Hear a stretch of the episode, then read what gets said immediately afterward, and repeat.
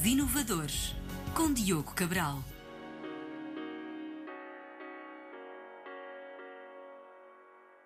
Olá, bem-vindos à série Inovadores. Hoje tenho comigo Maria João Maia, CEO e cofundadora da Corium Biotech, uma startup portuguesa que desenvolveu um método de produção de couro em laboratório. Os Inovadores.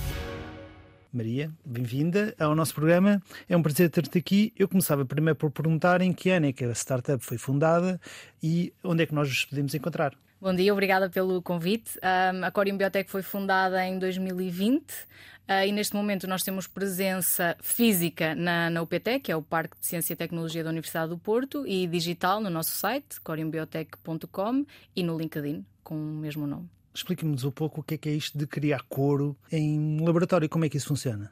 Então, eh, nós basicamente eh, adaptamos uma técnica que, que se utiliza no, nos laboratórios de biologia celular para a reconstrução de tecido humano. Uh, e o que nós fazemos é, a partir de células do animal, nós conseguimos primeiro reproduzir estas células e depois reconstruir a partir destas células. Portanto, estas células vão ser o, o tijolo e nós, a partir do tijolo, conseguimos reconstruir o tecido que é a pele e a partir do momento em que temos esse tecido produzido em laboratório, transformamos-lo em couro, num, num, método que é muito semelhante ao método de curtimenta tradicional. E vocês produzem qualquer tipo de pele? Nós podemos, tipo com esta tecnologia, produzir qualquer tipo de pele que depois dá origem a qualquer tipo de couro. No entanto, o objetivo principal da Corium Biotech é a produção de couro de animais exóticos. O que é que é um animal exótico? crocodilo, jacaré, iguana, uh, basicamente é esta classe dos répteis. Portanto, o foco e o desenvolvimento está a ser feito para esses animais, mas a tecnologia permite depois também alargar para qualquer animal. E esse couro que vocês produzem é idêntico ao couro original, ou seja, à pele original de um animal, neste caso faz-se conta que estamos a falar de um crocodilo, Sim. é exatamente idêntico? Portanto, o objetivo no final é, é, exatamente esse. Hoje ainda não é idêntico porque ainda faltam as etapas de acabamento do material, mas em termos de propriedades mecânicas, elasticidade, resistência e aspecto, será um couro idêntico exatamente ao couro real, natural. Em termos de cor e cheiro também vai ter esse tipo de propriedades Sim. ou não? Sim, sim, sim. Até porque o couro e o cheiro eles vêm do processo depois de tratamento da pele. Por isso, um, um, animal quando morre não fica com aquele cheiro característico do couro, não é? O tratamento que se lhe faz é que depois leva a que haja esse juntar de, de características. E qual é a mais-valia para as empresas produzirem ou, ou, para alguém produzir esse tipo de couro feito em laboratório e não utilizar os animais? Porquê é que existe essa necessidade? Primeiro, por um motivo muito óbvio, que é no caso particular do couro exótico, o animal é é morto para a recolha da pele. Então, isto é uma coisa que é diametralmente imposto ao que acontece no couro global de, de, vaca, não é? Num couro de vaca, o couro é o subproduto, portanto, a vaca é morta para, para a indústria alimentar e depois o couro é uma valorização de um resíduo. No caso dos animais exóticos, isto não acontece. Então o que acontece é que para tu teres uma mala uh, de uma marca de luxo, sem estar aqui a dizer nomes eh, individuais, mas podes ter para a concessão da tua mala dois ou três crocodilos, estamos a falar dos crocodilos que são mortos para uma mala. E então isto causa problemas éticos gigantes, não é? Grandes grupos de, de, moda de luxo já estão a tentar encontrar alternativas, há imensas alternativas ao, ao couro.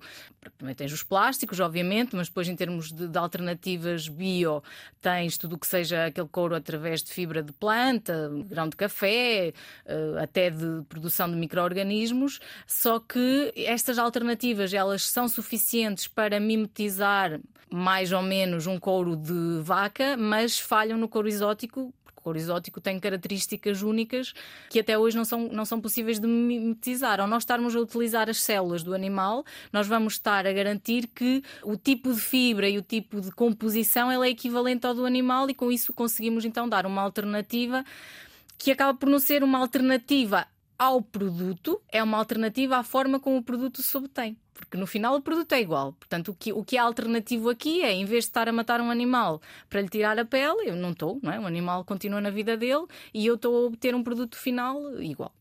O animal precisa de estar vivo uh, para vocês fazerem essa recolha? Não, nós fazemos maioritariamente após a morte, portanto, nós temos um, colaborações com centros veterinários e parques zoológicos e quando um animal morre, nós vamos imediatamente fazer a recolha. É uma recolha também muito pequena, é um, um dois centímetros quadrados é suficiente.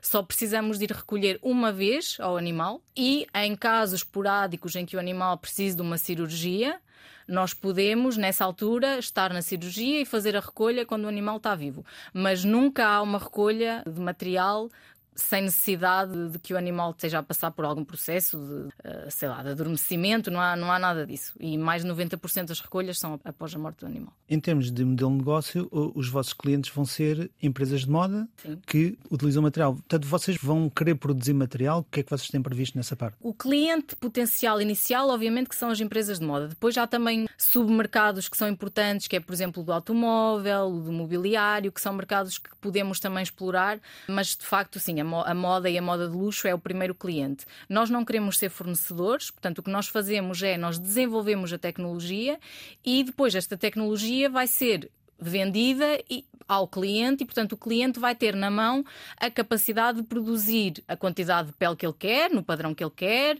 quando ele quer, e, portanto, isso vai ser tudo. A ideia é que todo o processo seja internalizado na cadeia de valor do cliente, porque o que acontece, e especialmente em marcas de luxo e neste segmento do couro exótico, é que o cliente tem toda a cadeia de valor internalizada. Há inclusivamente grupos que têm quintas de produção e alguns entram imediatamente a seguir às quintas. Portanto, não têm quintas, mas compram a pele e fazem todo o processamento. E as nossas unidades, elas vão ser instaladas na unidade fabril que já existe do cliente. Portanto, o cliente produz a pele e, e faz o tratamento. Vamos utilizar, inclusive, os fulões que existem para a curtimenta das peles, pode ser reutilizado e já está no cliente. E isto é uma forma de também dar ao cliente a, a possibilidade de, de, de, ter a cadeia de valor internalizada, que para eles é, é é importante. Portanto, isto leva-me também ao tema da concorrência, né? Portanto, existem outras ideias, como falaste há pouco, do couro vegan. Em termos de produção, o que vocês estão a dizer é que vocês, ao fim e ao cabo, vão entregar o vosso conhecimento e o vosso know-how a outros. No vosso caso, será então, vocês têm o vosso, o vosso sistema já todo patenteado? Nós temos uh, patentes submetidas, portanto, nós estamos numa fase ainda de temos um protótipo e temos patente submetida. Nesta próxima fase, nós estamos agora a levantar capital para uma próxima fase, que vai ser a fase da industrialização, portanto, de escalar isto para um, um protótipo equivalente a uma moeda de, 2 euros, que é o que nós temos hoje, até conseguirmos produzir metros quadrados de pele. E este processo depois vai ser também, vai ser também patenteado, claro. Tiveram no Web Summit? Sim. Conta-nos um pouco, como foi essa experiência? Foi super enriquecedora. Eh, nós, quando nos candidatámos, nós fomos apoiados pela Startup Portugal, no âmbito do Road to Web Summit, íamos bastante receosos e com a expectativa muito em baixo, porque o feedback que tínhamos era que aquilo era megalómano, que tinha que haver uma preparação gigante.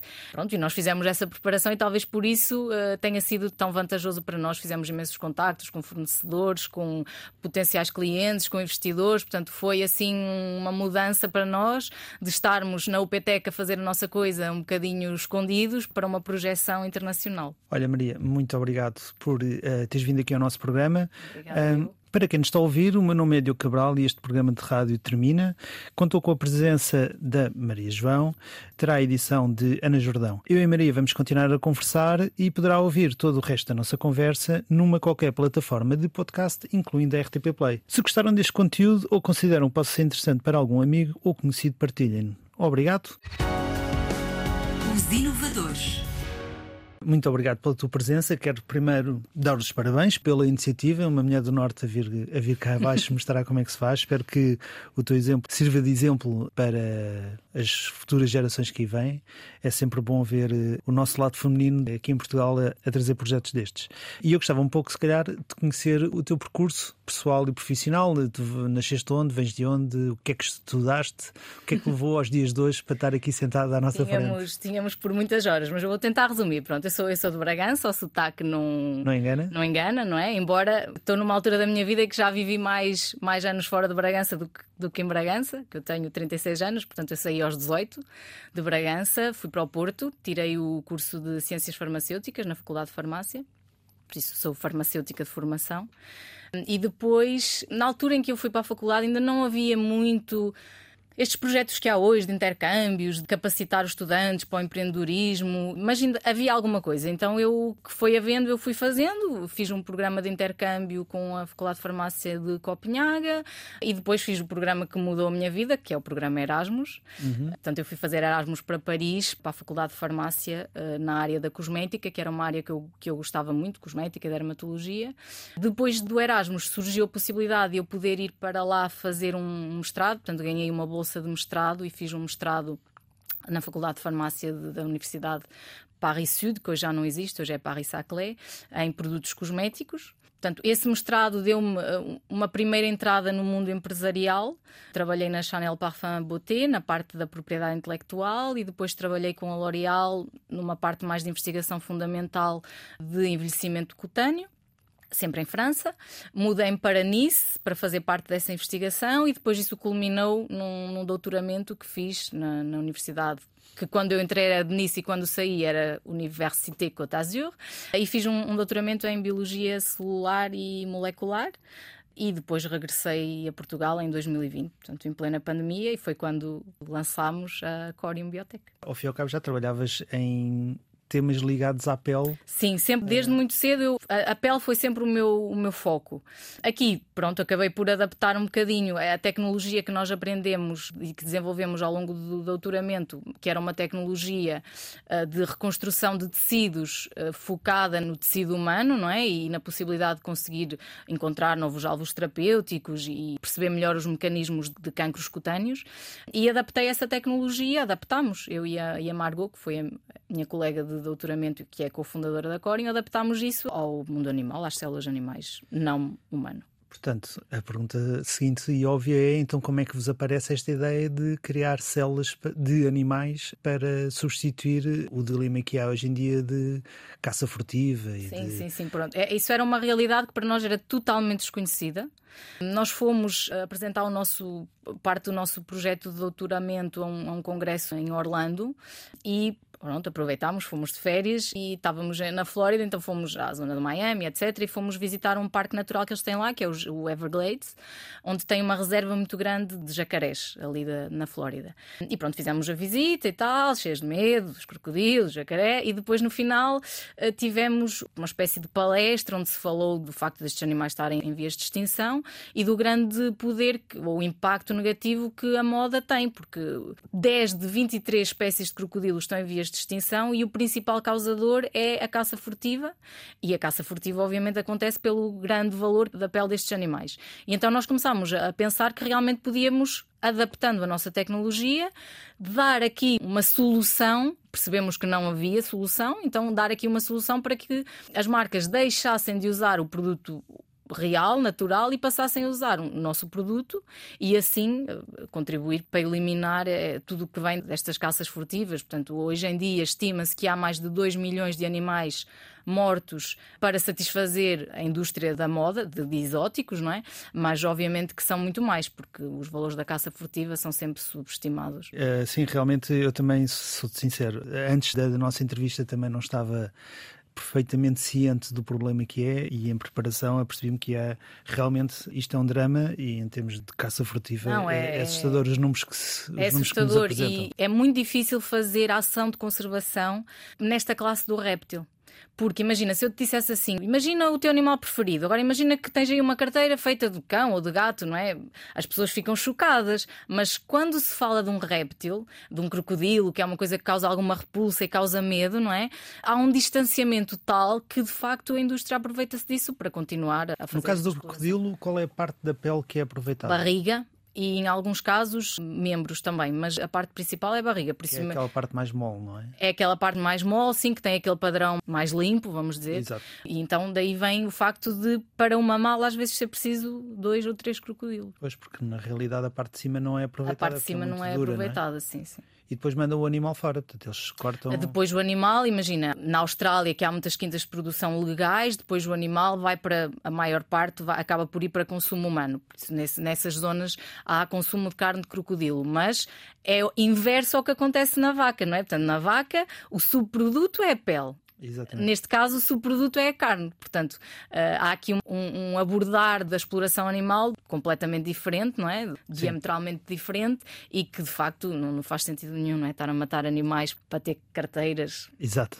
Em termos de sustentabilidade, existe aqui também outra diferença. Portanto, pelo que eu percebi, tipicamente um animal depois é necessário utilizar químicos para limpar a pele e água para lavar aquilo, e no vosso caso eh, não há essa necessidade, não é? Sim, sim, sim. Nós conseguimos poupar 25 bilhões de litros de água por ano e isto vem da água que o animal precisa, não é? E, portanto, ao não haver este cativeiro, não vai haver esta necessidade de água, mas também a água que é necessária para processar, é o que estás a dizer, numa pele que vem de um animal que tens que que lavar imensas vezes, porque tens que tirar uh, gorduras, tens que tirar sangue, tens que fazer bastantes limpezas. E como nós já, já começamos num produto que é muito puro, há uma, uma grande quantidade de água que, portanto, nós usamos água, mas é residual em relação ao, ao método tradicional da, curtimento. Então, agora explica-me aqui um bocadinho o detalhe. Faz conta que eu sou uma empresa de moda, né, neste caso, e quero produzir pele de animal exótico qualquer animal serve para esta tecnologia que vocês têm. Sim. Não há que essa limitação. E o vosso produto, ou o vosso serviço, ou aquilo que o vosso projeto, aquilo que faz é, portanto, vocês têm a ideia patenteada, têm o equipamento e o know-how para fazer isso, vêm à minha fábrica, à minha empresa, instalam esse, esse produto e depois o modelo de negócio é um feed mensal, como é que funciona? Vocês fazem uma venda única?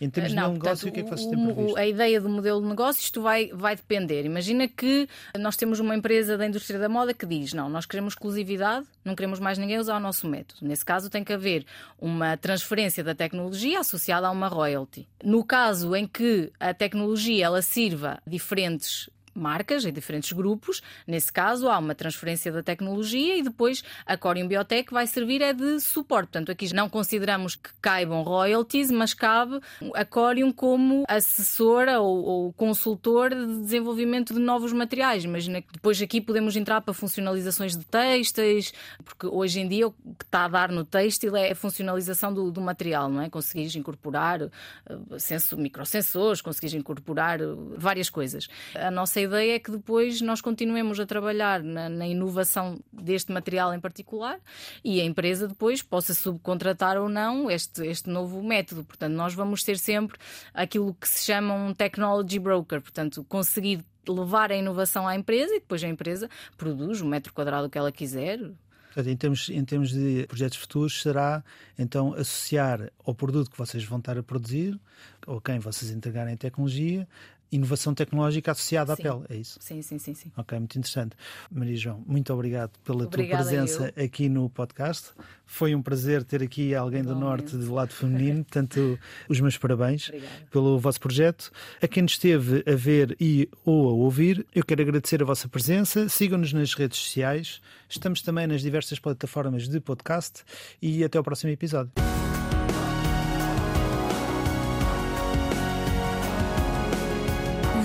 Inovadores, com Diogo Cabral.